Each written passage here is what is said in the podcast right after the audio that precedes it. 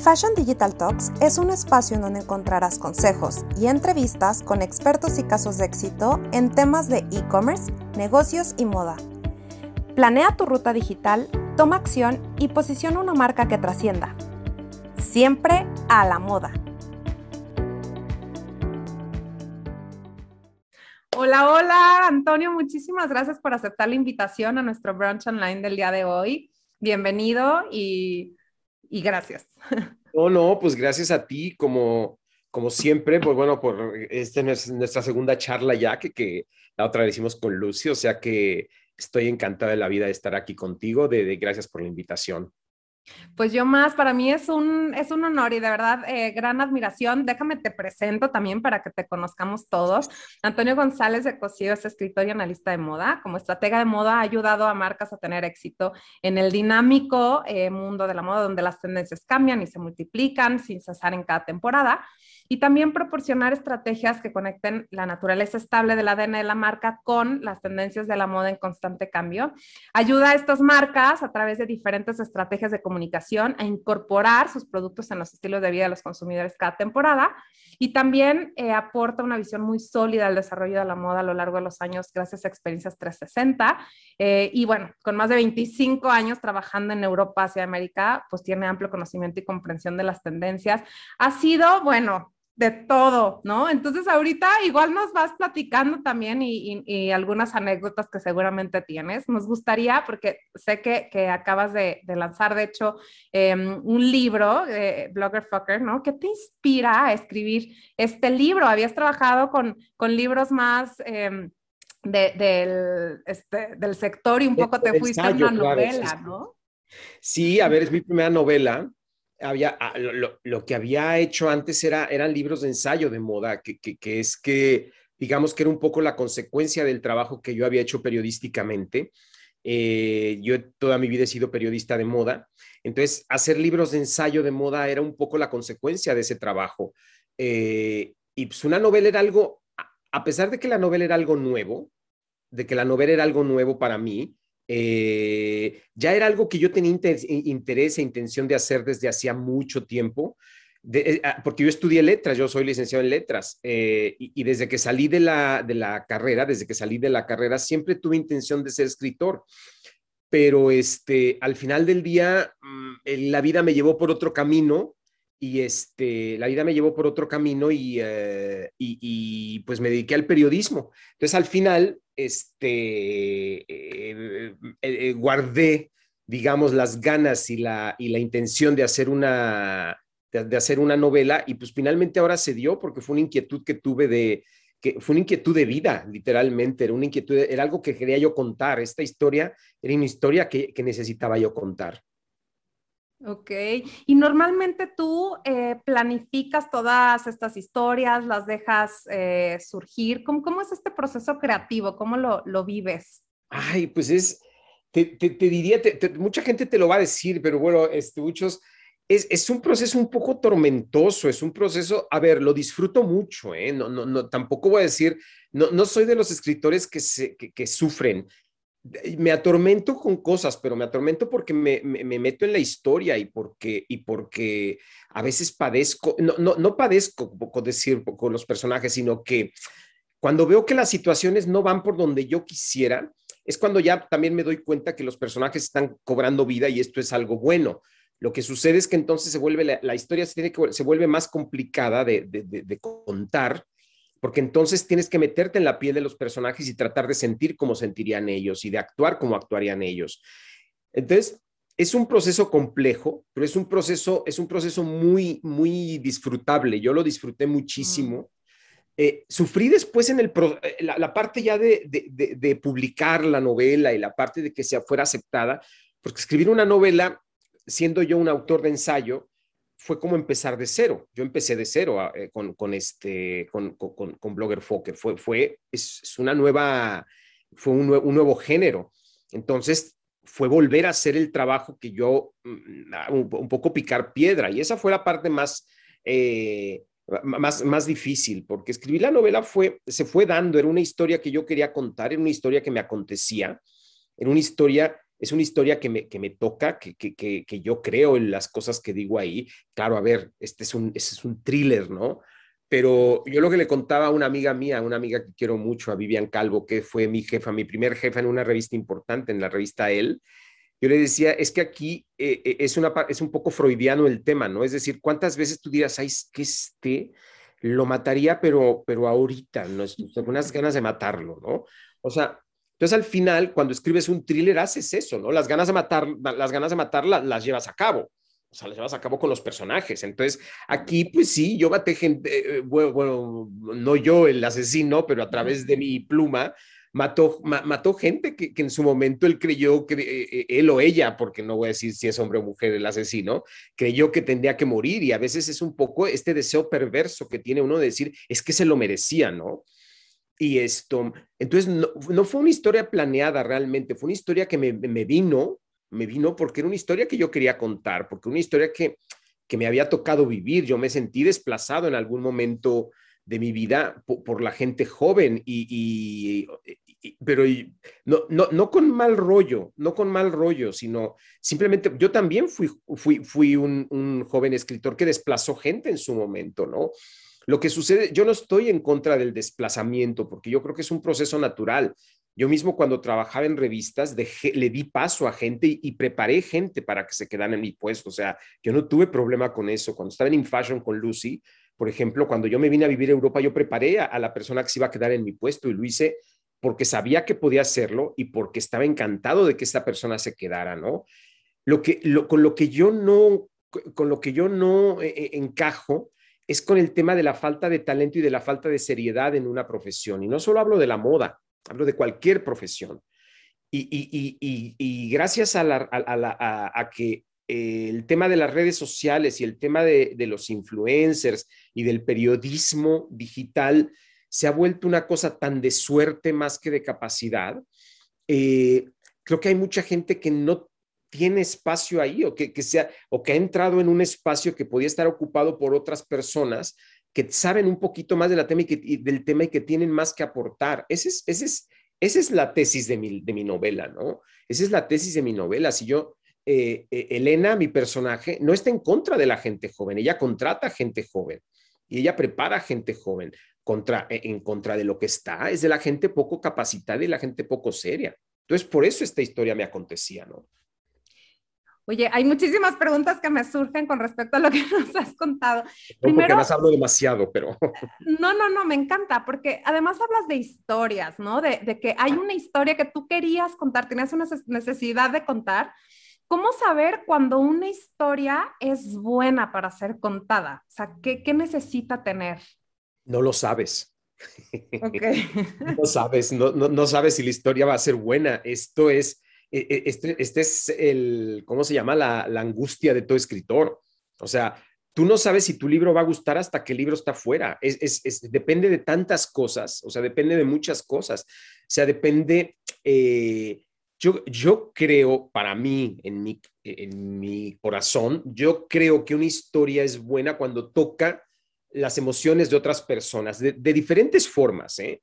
O sea, cuando se identifica con un personaje, cuando se identifica con, un, con, una circunstancia, cuando se identifica con un lenguaje, cuando le divierte. Yo no tenía ninguna pretensión con esta historia, te soy completamente honesto.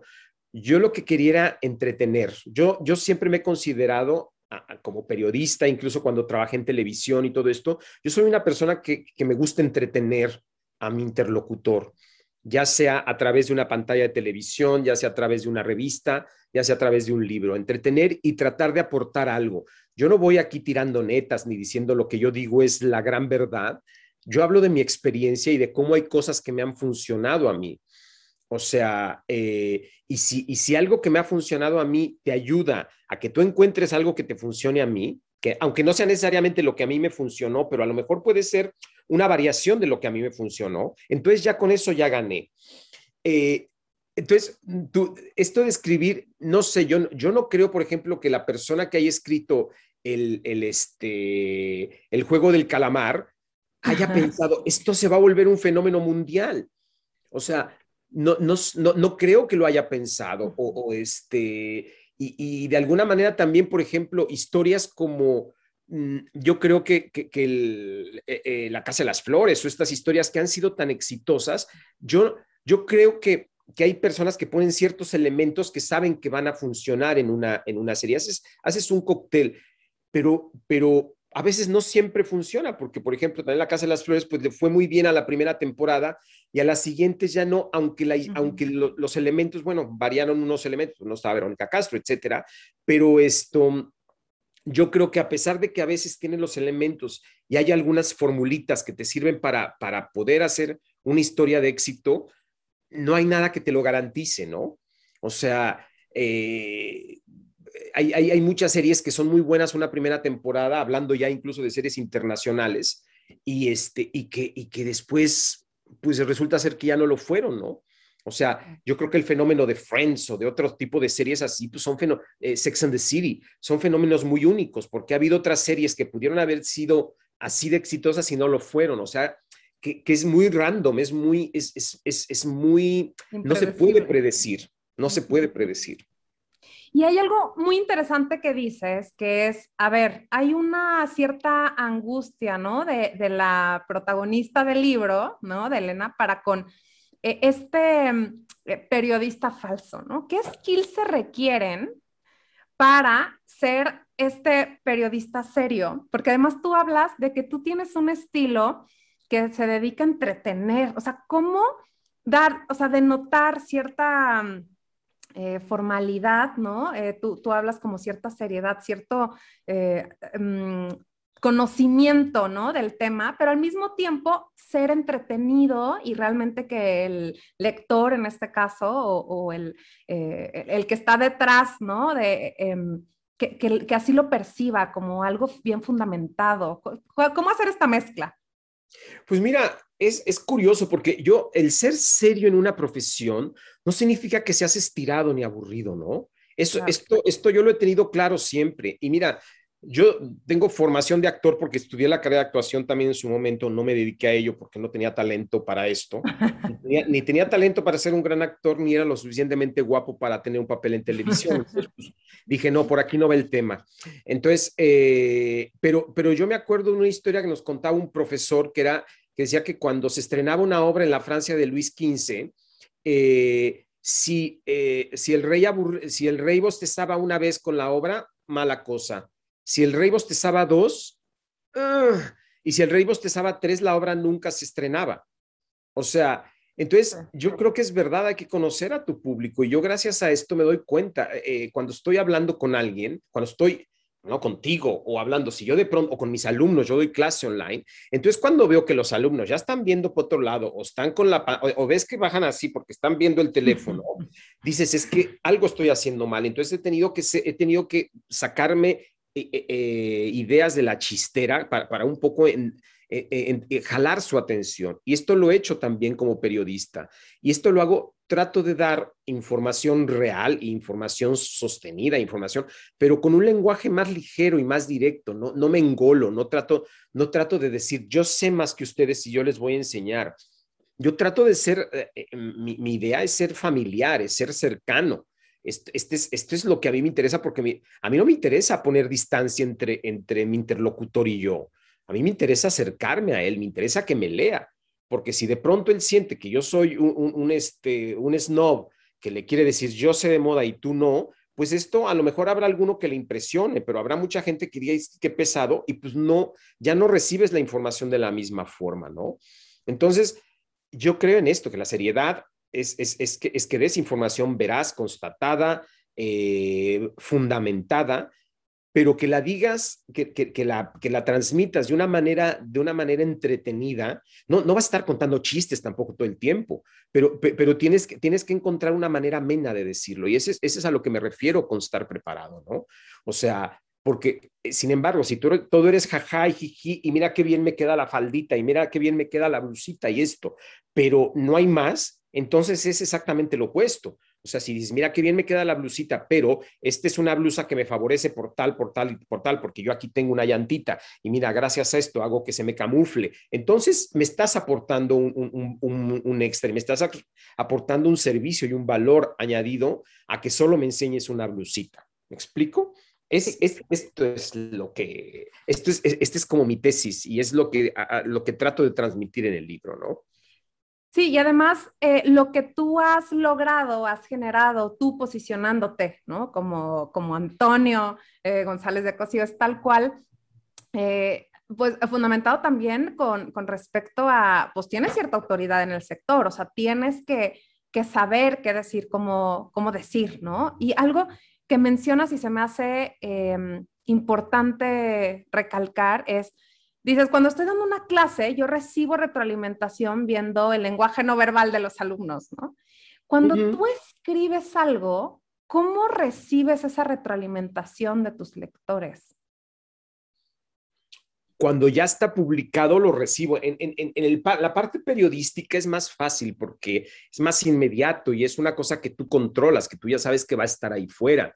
Eh, en la parte del libro es un poquito menos, eh, eh, lo, lo percibes hasta que está fuera, de parte de los lectores. Claro que tú antes tú tienes un feedback de tus editores o, o si tienes lectores cero, por ejemplo, yo, Blogger Fokker en este caso, mi marido fue, fue mi lector cero porque él fue el que la leyó. Y, a ver, a pesar de que, obviamente mi, marido, mi marido algún aprecio me debe tener, pero, este, pero, pero una, para mí lo importante, más allá, yo dije, él va a ser objetivo por una razón, porque mi marido no lee novelas, mi marido generalmente no lee novelas, no es un, no, es un lector de novelas, lee libros técnicos y libros de su profesión.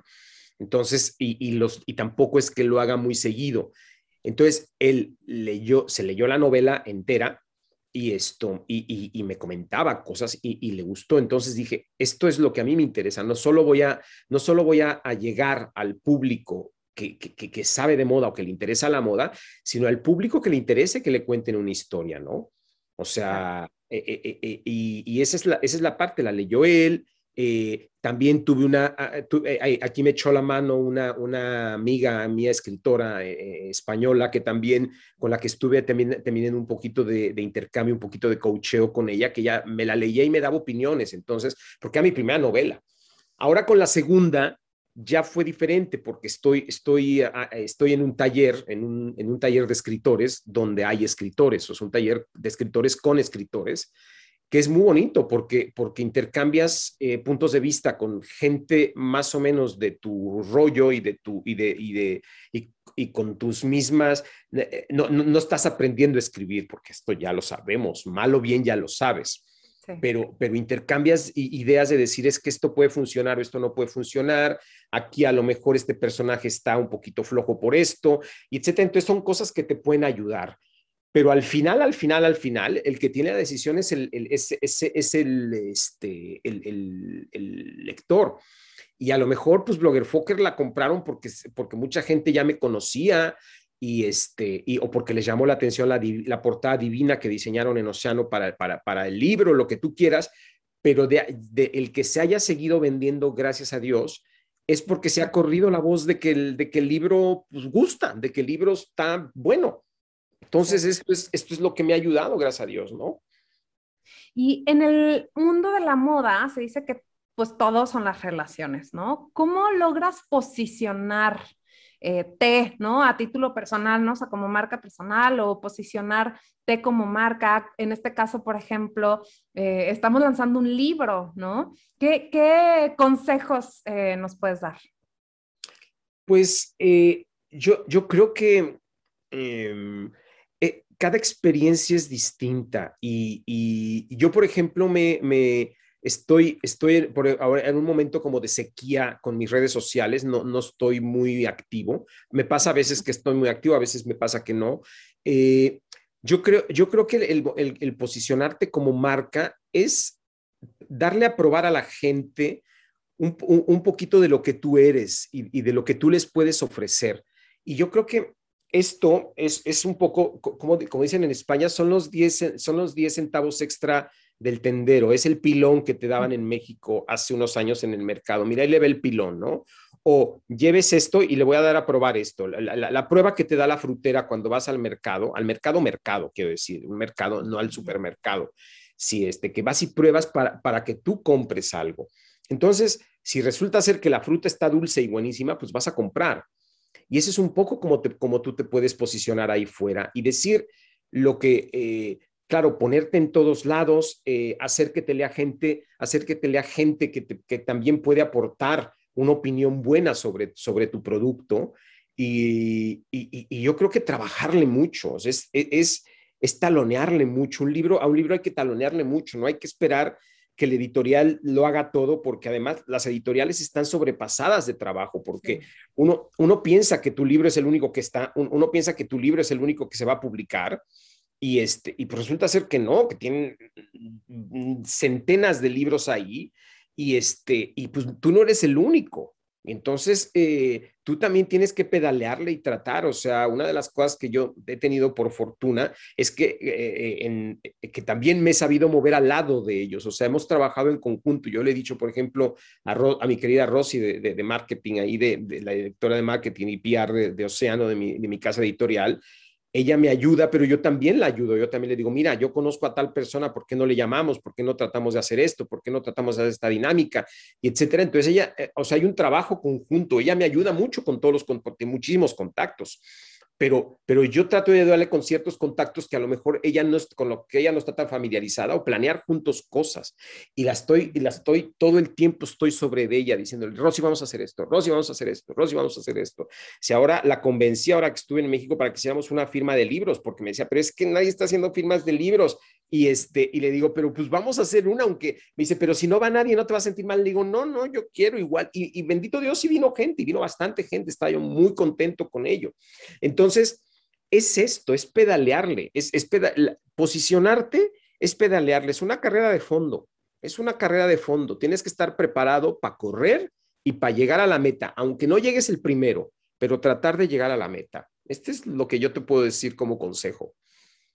Bueno, es, bastante, bastante importante lo que, lo que mencionas y también algo eh, de lo que hablas también en, en, tu libro, pero además te ha tocado conocer a gente súper famosa, top, ultra top, a nivel no solo nacional, sino internacional. Y algo que me gustaría preguntarte es, eh, hoy en día puede ser que eventualmente en algún evento o algo nos topamos con una persona famosa. O sea, ¿qué recomendarías a alguien que se, topa por primera vez, pero ¿cómo genera una buena primera impresión? depende para qué. O sea, si es una persona a la que vas a entrevistar o con la que vas a trabajar, eh, pues e, es primero, es, es, averiguar todo sobre el personaje, ¿no? O sea, si es para trabajar, sí. Topártelo de que te lo encuentras. Y te quieres tomar una foto con él, esto es otra historia, porque eh, el momento fan es un poco... Ah, yo lo he hecho, ¿eh? Tampoco, yo ni te, no te voy a mentir, yo soy, yo sí veo una celebridad que me gusta o que me ha gustado, yo no tengo ningún empacho en acercarme y decirle, oye, ¿te tomas una foto conmigo? No, no te voy a mentir, porque ahí están además en mis redes las fotos, no, no, no, no voy a engañar a nadie, pero hay que, hay que tener el, tacto y el momento y ver si es, este, si es prudente o no es prudente, ¿no? Porque hay veces que o lo ves o, está, o la persona o el personaje está muy agobiado o el personaje está en un rollo. Una vez estaba yo en París y, este, y iba yo con un grupo de amigas y estaba Kate Moss este, cenando en el mismo restaurante que nosotros, pero estaba cenando con unos amigos. Y entonces y una, una, de las chicas que venía en el grupo donde estaba yo es que estaba pero emperradísima en ir a verla y decirles que me quiero me quiero tomar una foto entonces yo le dije es que la mujer está cenando o sea déjala tranquila no y esto y ella insistió y se paró y claro el gerente del restaurante le dijo no se lo aconsejo Claro, pues porque también esta mujer ha de haber dicho, si alguien se me acerca, ya deben tener órdenes de decirle, ¿sabes qué? Los echas para afuera. Entonces, sí, hay, hay, que tener esa prudencia y, y, y, digo, cuando es una celebridad grande, quiero decir, y, y, cuando vas a trabajar con ellos, cuando vas a hacer una entrevista, cuando vas a hacer un photoshoot, lo primero es ser profesional. O sea, la foto del recuerdo viene hasta el final, cuando hiciste un buen trabajo y cuando ya te ganaste eh, la, cuando te ganaste la foto, por decirlo de alguna forma, ¿no? Eh, yo, yo, yo, yo sí, he, tenido, tengo fotos con Beyoncé, tengo fotos con, este, con Catherine Deneuve, con, con Liza Minnelli, con un montón de celebrities, pero las, les he pedido la foto al final Y cuando ellos, cuando ellos están tan, cuando ellos han quedado tan a gusto de decir, va, venga, nos tomamos la foto y no una, dos, y te firmo el libro y te firmo lo que tú quieras. O sea, me ha pasado con eso, pero, pero si de pronto llegas y lo haces y lo haces enojar al persona, al personaje porque no estás preparado con la entrevista, le preguntas tonterías o etcétera, pues entonces este no le pidas la foto, ¿no? O sea, claro. E, e, e, es, es, es como una cuestión de lógica y yo creo que ante todo hay que ser pro hay que ser pro. Y este, hay, alguna, hay algunas, este, cuando haces, por ejemplo, cosas de cine, hay las mismas, las mismas este, casas de cine te dicen, no le pidas foto al artista, porque entonces también se vuelve un cotorreo. Es, es diferente, tienes que saber tantearlo, tienes que saber tantearlo y lo, lo, más importante es no molestar a la gente, ¿no? Cuando ves que es un, cuando están acostumbrados, pero cuando ves que el momento puede ser incómodo para ellos, no lo hagas, ¿no? Claro. Y también a mí lo que me, me llama muchísimo cuando leo tu currículum, digo, wow, o sea, tomó las maletas y dijo, a ver, me voy del otro lado del mundo y a jugarme la vida, ¿no? Em, algo que me gustaría preguntarte es, ¿cómo entrar al mundo de la moda sin conexiones? O sea, te fuiste a un sitio en donde quizás, pues, te tocó empezar de cero. cuál, cuál, ha sido tu experiencia otra vez de, otra vez adentrarte a este, a este mundo, a esta industria? Eh, realmente, eh, una, una, carrera como la que yo hice en México, no, no, la, no la volví a hacer una vez que me fui de mi país. Esto, esto, esto, es, una, esto es una realidad, no, no, no, no voy a, no, no, no, no te voy a mentir, porque además este, tampoco, tampoco tengo por qué, porque mi carrera se convirtió en otra cosa. Eh, lo que, lo que yo empecé a hacer algo, lo que yo empecé a hacer fuera, cuando, cuando me, fui, me fui de México, fue empezar a tratar de aprovechar mi experiencia para hacer otro tipo de actividades que ya no tenían que ver directamente con el periodismo. Y por fortuna, por fortuna tuve la enorme suerte de que, de que la gente con la que he trabajado y la gente que me quiere me ha seguido, me, me siguió contratando, me siguió contratando a distancia. Yo seguí trabajando con Lucy durante todos estos años. Cuando Lucy está en posibilidades de darme un trabajo, me da un trabajo. Me, me, llama, me llama a colaborar con ella y esto es algo que, que, que, nunca voy a poder pagar con nada porque eso habla de la confianza y del cariño que me tiene, además de que, es una, de que es una de mis mejores amigas. Entonces, pero esto más allá, eh, es, mi mejor, es una de mis mejores amigas, pero, pero también a la hora de trabajar, Lucy es muy seria y si yo no funcionara para esto, Lucy no me daría trabajo. Seguiríamos siendo amigos, pero no me daría trabajo si yo no le funcionara para eso, porque Lucy es una mujer muy pro. Eh, entonces, por ejemplo, eh, yo me empecé a hacer, me empecé a meter otras áreas, a hacer el coaching de moda, a hacer este, a tratar de hacer entrenamiento de moda para empresas, a tratar de hacer, a tratar de, de, tomar esta experiencia y aplicarla en, otra, en otros segmentos, de hacer personal shopping, eh, de, mm, de, de, coachar este, eh, a personal de ventas en compañías, todo ese tipo de cosas fue lo que empecé a hacer cuando me fui a Asia. Y esto, y empecé también a dar clases, empecé a dar cursos también de, de, de, imagen, empecé a dar cursos de este, para donde me llamaran y, este, eh, hay cosas, casi, casi siempre aceptaba las, los trabajos porque a mí soy una persona que me gusta mucho trabajar. E, este, casi siempre acepté, aceptaba las, los trabajos que me ofrecían.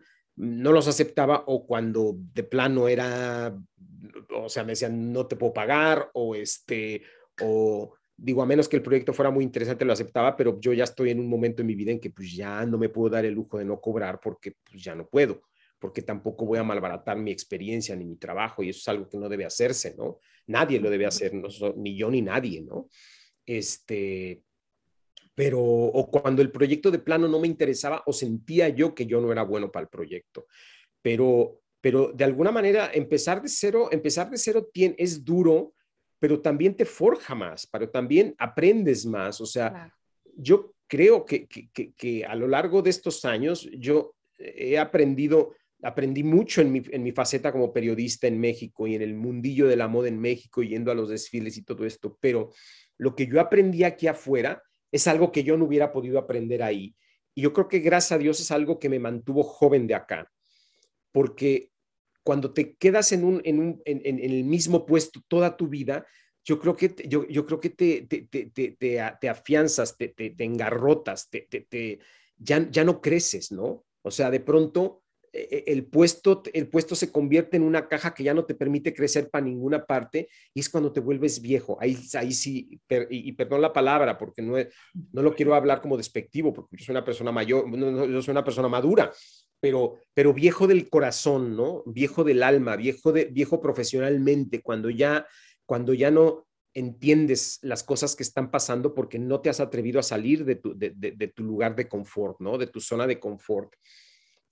Y, aquí la gente dirá, ay, sí, sí, pero no quieres a los bloggers, a los influencers. No, no, no. No quiero a ciertos bloggers y a ciertos influencers. Hay algunos que me encantan, hay muchos que me gustan y que sigo y que me parece que aportan y que me divierten y que me entretienen y que creo que es el futuro de, el futuro de la comunicación digital. Yo también creo que es, yo, yo no estoy negando esta parte, si yo no, no lo niego. Yo lo que niego es a la gente que no se prepara y que no tiene una aportación. O sea, a mí, a mí los que me chocan son la, la gente que ves y que dices, ah, esta, este, chavo, esta chava tiene mucho dinero y ya, porque tiene mucho para comprar zapatos, bolsas, etcétera, etcétera, pero no me aporta más. O sea, digo, ah, qué padre, tienes dinero. Pues es que esto mismo, cuando voy a la calle, me voy a Mazarico, a Rodeo o a cualquiera de las calles importantes, pues ya las veo. ¿Para qué quiero, para qué me voy a meter ahí? ¿Qué me estás aportando? O sea, entonces ahí es a lo que voy de la gente joven. Entonces, por eso, esto fue lo que me aportó estar fuera, ¿no? Esta, esta, el, seguir joven de, mente y el seguir abierto a las, a, las cosas que están pasando, porque más creo que hoy más que nunca están pasando cosas bien interesantes y bien bonitas en la moda. O sea, la moda está cambiando y yo creo que eh, está cambiando para no volver a ser lo que fue antes. Y esto, esto me, me, me encanta tener la sensibilidad y el corazón para poderlo ver. Esto me fascina, esto me fascina y quien diga, ay, no, es que ya no eran las cosas como cuando Valentino Garavani, no, no, no, no, pues ya no eran, ni serán, ni cuando estaba Cocón, ni siquiera cuando estaba Cal. O sea, yo extraño mucho a Karl Lagerfeld, pero también tengo que entender que el momento ya es, es un momento para otras cosas. Y qué bueno. Sí, claro. ¿Y, ¿Y, cuáles son algunos de los retos que tú visualizas, ¿no? Que están enfrentando en la actualidad las marcas de moda? pues eh, el, el cambio constante. Eh, yo, yo, creo que ese es, es, es, el cambio constante y el estarse enfrentando a un consumidor que, que está en la búsqueda, que está en, que esté en una, una, perpetua búsqueda de identidad.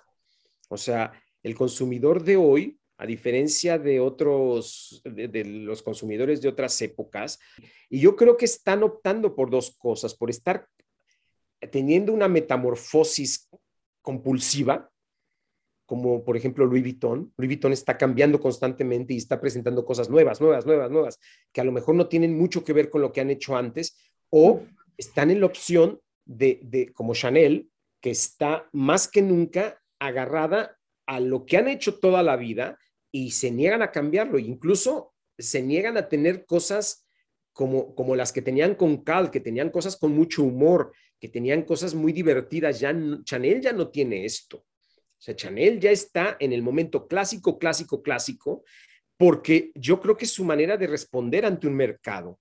O sea, es su manera de responder, decir, no queremos, no queremos estar yendo. Cuando Carl hizo, yo creo que era un momento interesante porque todavía la moda no estaba haciendo lo que soy, pero ahora, pues, este, cosas interesantes, cosas eh, funny, las tiene todo el mundo, Valenciaga, Valenciaga está haciendo unas cosas divertidas, Loewe, este Vuitton mismo, este Fendi, todas las marcas están haciendo cosas constantemente nuevas, bonitas y divertidas.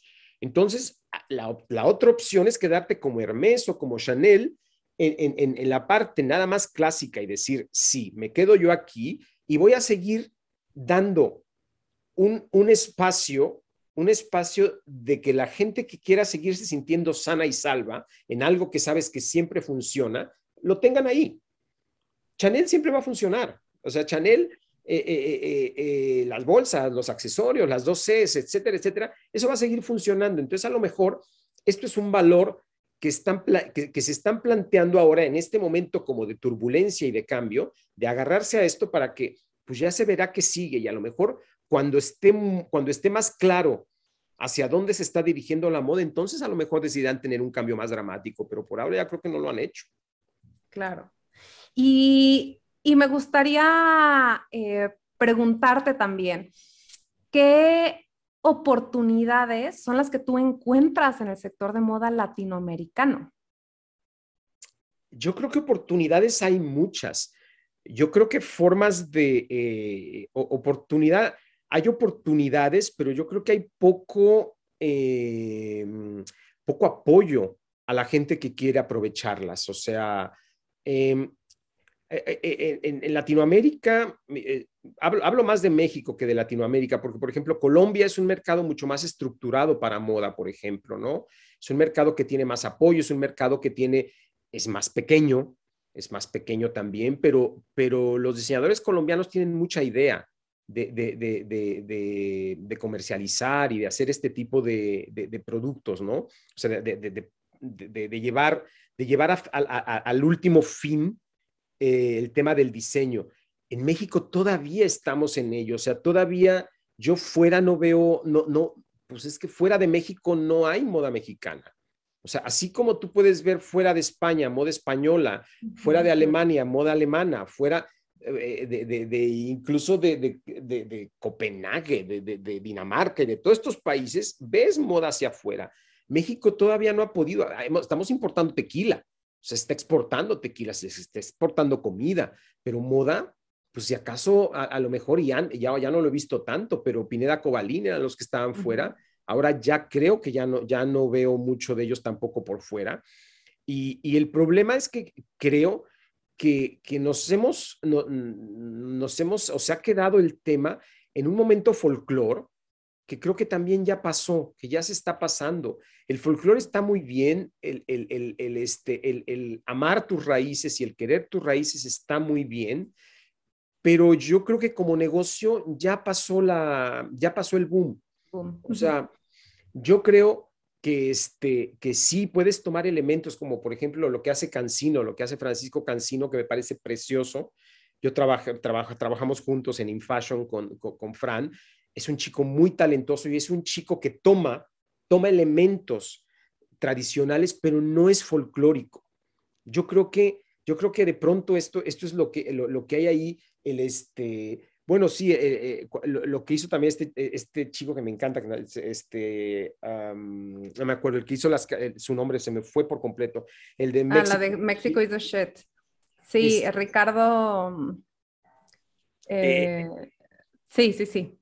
no, no, no, no es Ricardo, Ricardo Seco es otro, Ricardo, pero, pero por ejemplo, a ver, Ricardo Seco está mucho en ese rollo también de, de pues sí, la República Mexicana y nuestro orgullo, y, y sí está padre, pero, pero, pero esto no va a vender más que en unos cuantos este, eh, funkis ahí en la colonia Condesa y, y, ese, pues, sí, e, ese, esto no te va a dar de comer.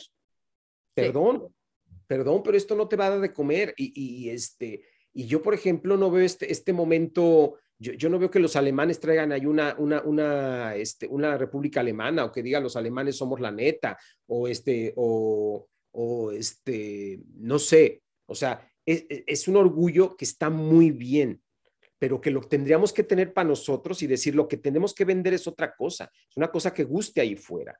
O sea, este, e, el, el comercializar y mercantilizar el orgullo mexicano ya no está de moda. Para afuera ya no. Para, como, como, como negocio, ya no. Ya a lo mejor en su momento estuvo muy bien. Este, pero, pero yo creo que ahora ya se tienen que buscar, por ejemplo, Sara Galindo, las cosas que tiene en Mexiculture. Esto es yo creo que lo que tiene que funcionar, o sea, gente que está haciendo cosas interesantes, que está haciendo cosas de moda y que, no, y, que, y que te da lo mismo. Tú ves la prenda y dices, qué buena prenda.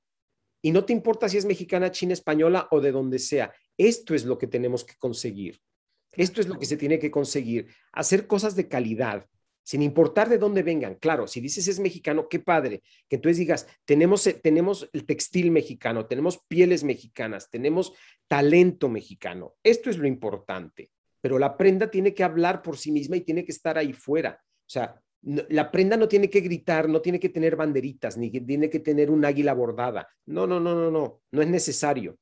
La prenda tiene que tener calidad y ya con esto le estamos haciendo, estamos haciendo moda mexicana. ¿Me explico? o sea, ese, es, ese, es, el issue, ese es, ese es el tema. Yo creo que hay que buscar ese camino.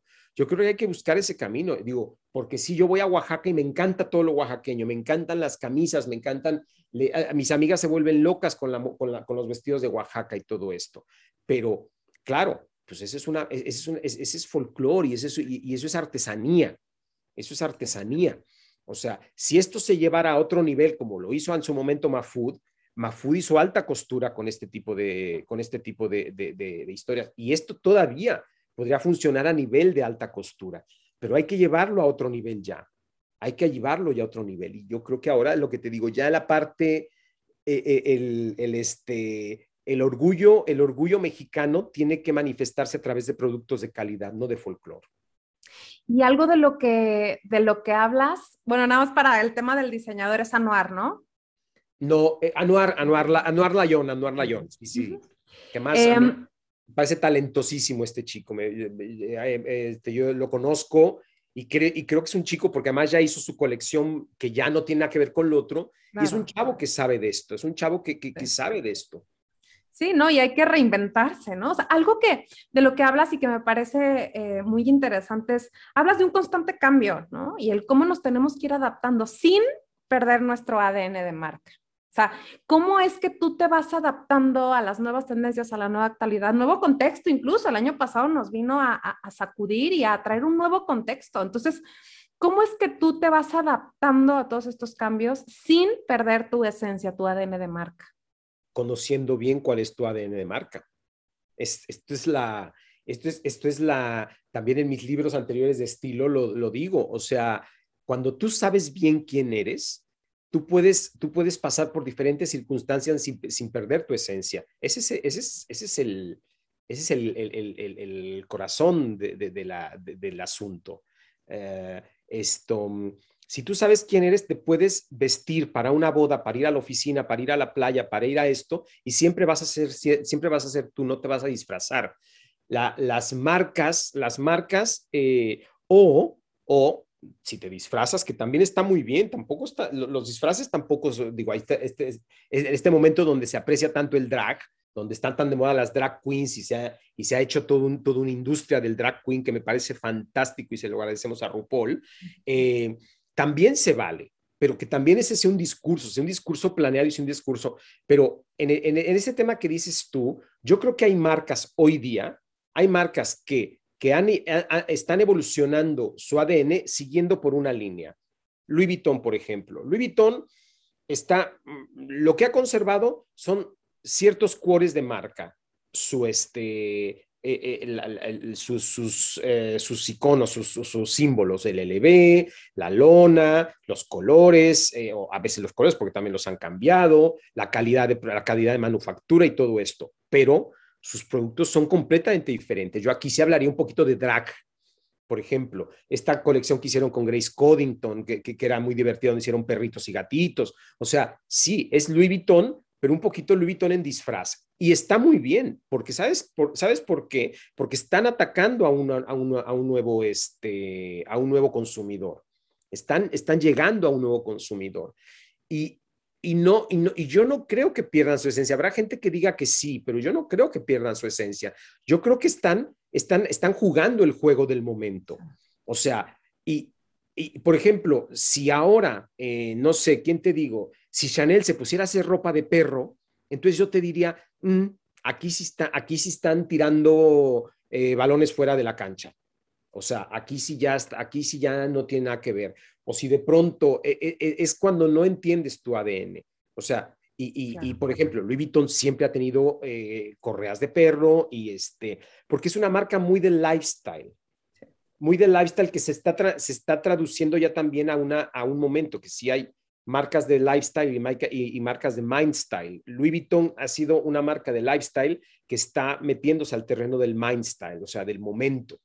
O sea, y Chanel, yo creo que siempre ha sido una marca de mindstyle, siempre, siempre, siempre, siempre. A pesar de que se diga, yo no, yo, yo no creo que haya que, una mujer Chanel eh, eh, estuviera en un cuadrito, ¿no? Una mujer Chanel podía hacer cualquier cosa, ya lo dijo la misma Coco Chanel, hay tantas, hay tantos alurs como mujeres existen en el mundo y de eso se basó para que todo lo que hace más o menos encaje con todos los estilos posibles de mujer, ¿no? Entonces, yo creo que ese es el secreto, que no pierdas de vista quién eres, porque en el momento en que pierdes de vista quién eres es cuando te pierdes y es cuando empiezas a dar a, lo que te decía, a tirar varones fuera de la cancha. Claro.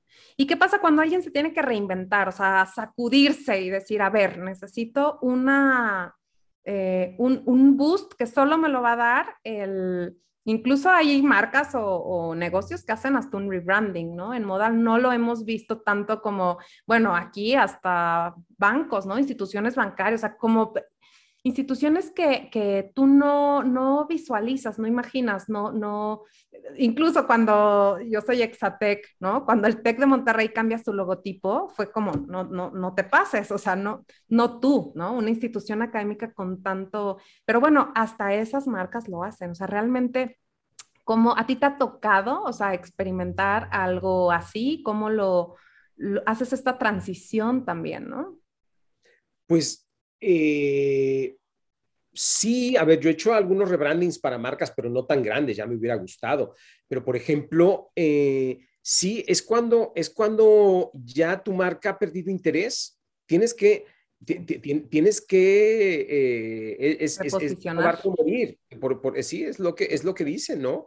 Y es, es cuando ya, es cuando ya tus valores y lo que tú eres ya le dejó de interesar a la gente que esto puede pasar, ¿eh? Tampoco, nada, nada es este, nada, nada es inamovible, ¿no? El mismo, si, Chanel en algún momento, hasta antes de que entrara Cal, si Cal no hubiera entrado, yo no sé si Chanel hubiera seguido en el mercado o, hubiera, o se hubiera vuelto como estas otras marcas, como Pierre Cardin, como estas marcas que pues ya sus valores ya no te dicen nada, digo, y que me perdone porque tengo una amiga que quiero mucho que trabaja en, en Cardin, pues este, Cardán mm, ya te dejó de decir hace mucho, porque pues, es una marca que se prostituyó muchísimo, que vendió licencias a todos lados y que, además nunca cuidaron la calidad. Le pasó a Halston también, le pasó a muchas marcas.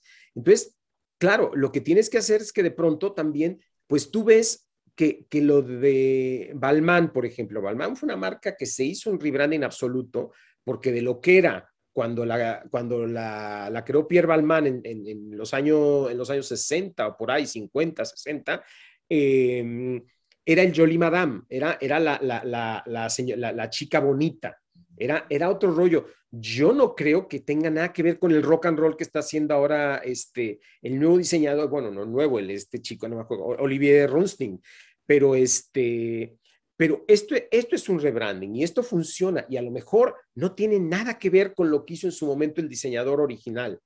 A diferencia, por ejemplo, de gente como Chanel o de Vuitton, aquí es tomar un nombre y decir, pues sí, mira, a lo mejor la Jolie Madame que este diseñador concibe para esta marca es esto. O sea, y ese es, ese es, ese es un ejemplo de marcas que no tienen nada que ver con su, este, con, su, con su origen porque de pronto su origen a lo mejor dejó de ser interesante, porque para eso a lo mejor ya estaba Dior. Dior que ha hecho más o menos una evolución y que tiene una evolución de diseñadores bien interesantes y que ha hecho que la marca haya, haya ido retransformándose, pero también con una misma base y, teniendo en cuenta la misma mujer, a la misma mujer a lo largo de la historia, ¿no? Pero de pronto, pues Balmain, pues yo creo que se perdió un poco en el tiempo y este, y pues le está pasando también ahora a Lamban, también mm, Lamban, pues sí, de la mujer que creó Jean Lamban, yo creo que quien la logró recuperar fue Albert Albaz, y ahora también lo siento un poco perdidos. Entonces, pues yo creo que eh, eh, así se hace el rebranding de una marca, ¿no? Cuando de pronto tus valores o, lo que tú eres ya le deja de interesar a la gente. Y pues ni modo, tienes que asumirlo y tienes que decir, o empiezo de cero o creo otra cosa completamente diferente. O tomo el nombre que ya tiene, ya tiene seguidores, ya tiene importancia en el mercado y creo algo nuevo, ¿no? Claro. Sí, sí, sí. Pues súper interesante. Si tú nos pudieras resumir como estas cinco reglas de oro para eh, posicionarte en el mundo de la moda, ¿cuáles serían? Pues mira, yo creo que para posicionarte en el mundo de la moda tienes que estar, primero, tienes que estar preparado. O sea, tienes que saber en dónde te estás metiendo. Eh, no decir, ay, mira, me meto a la moda porque me gusta la ropa. Mm, mm, no va por ahí. No va por ahí. O sea, tienes que entender, si quieres sobre todo entrar al mundo de la moda como, como, como marca o como diseñador o como, o como una persona que va a trabajar en la industria, tienes que saber de qué estás hablando y tienes que saber a quién te estás dirigiendo y a quién le quieres vender. Estas son reglas básicas de mercadotecnia, ¿no? Luego, número dos, tienes que tener un estilo propio. Tienes que, eh, tienes que tener un estilo propio, tienes que ser eh, eh, original, tienes que saber, pero no original, no, no, un, no un original forzado, tienes que buscar tu propio lenguaje y, y, ser honesto con él y ver, y ver si hay identidad de otras personas con ese lenguaje para que, tú, para que esto, tus ideas y tu marca o lo que tú quieres hacer pueda funcionar. Tres, pues trabajar mucho, o sea, es, eh, eh, nada es gratis, nada, nada es gratis, tienes que trabajarle mucho. Yo diría la cuarta, tienes que invertir, tienes, tienes, que, tienes que meterle lana a este o a cualquier negocio que hagas. Es que eh, el problema luego de, muchas marcas que, ay, es que quiero que me patrocinen, pues no, no, no, nene, la vida no es así. A nadie le patrocinan los negocios así porque eh, los mecenas ya cada vez son menos. O sea, a lo mejor de pronto hay ahí eh, concursos de Vogue, etcétera, marcas que hacen sus concursos, etcétera, etcétera, pero, pero ya tienes que saber que hay que invertir, ni hablar, ni modo. Es una, e, es, es un, como cualquier negocio, tienes que invertir. Y si no tienes dinero para invertir, métete a trabajar en una marca para que te prepares, para que ahorra y luego ya dedícate a, marca, a, entrarle al negocio. O, o empieza desde lo muy básico. Dedícate a hacer una cosa. Si, quieres, si, si ya quieres tirarte al agua y hacer un negocio, empieza a tirarte con hacer eh, suéteres o calcetines o zapatos, una sola cosa, y después ya te vas expandiendo de acuerdo a, si el negocio va funcionando, ¿no? Y esto, y pues yo creo que la quinta, eh, pues no sé, no, sé qué decirte, que tengas una, eh, lo que te decía de la carrera de fondo, que aguantes, porque tu marca durará y tu marca llegará en la medida en la que tú estés preparado para entrar en esta carrera y que, y que no te decepciones por los fracasos y que sigas adelante y que si realmente crees en lo que estás haciendo, no lo dejes nunca. Digo, es lo que a mí me pasó, yo nunca dejé de creer en esto, aunque he tenido muchas altas y muchas bajas en este, en este trabajo. Y pues aquí sigo dedicándome ya quizá a otra cosa, pero la moda no la he dejado, la moda no la dejaré yo creo que nunca. Esto, tengo trabajos alternativos, pero la moda no la dejaré jamás. Entonces, sí, yo creo que es eso y, tener también esta, esta capacidad de transformarte, ¿no? De, de, poder convertirte en otra cosa de acuerdo a las circunstancias que estás viviendo, ¿no? Sí. Ay, pues muchísimas gracias, Antonio. Yo de verdad me llevo muchísimo de esta charla. Me imagino que también todos los que nos están escuchando, todos y todas. Y, bueno, pues eh, yo te mando un abrazo desde casa. Sé que eh, pues vives a distancia y, de verdad eh, ha sido muy enriquecedor también compartir tanta experiencia, un trocito de tu amplia experiencia. Gracias, muchas, muchas gracias. Y esperemos tenerte nuevamente. Hasta pronto, Antonio. Muchas gracias, adiós. gracias, chao. Espero lo hayas disfrutado tanto como yo. Ahora a tomar acción. Te veo en el próximo episodio y entérate de próximos eventos en nuestras redes sociales.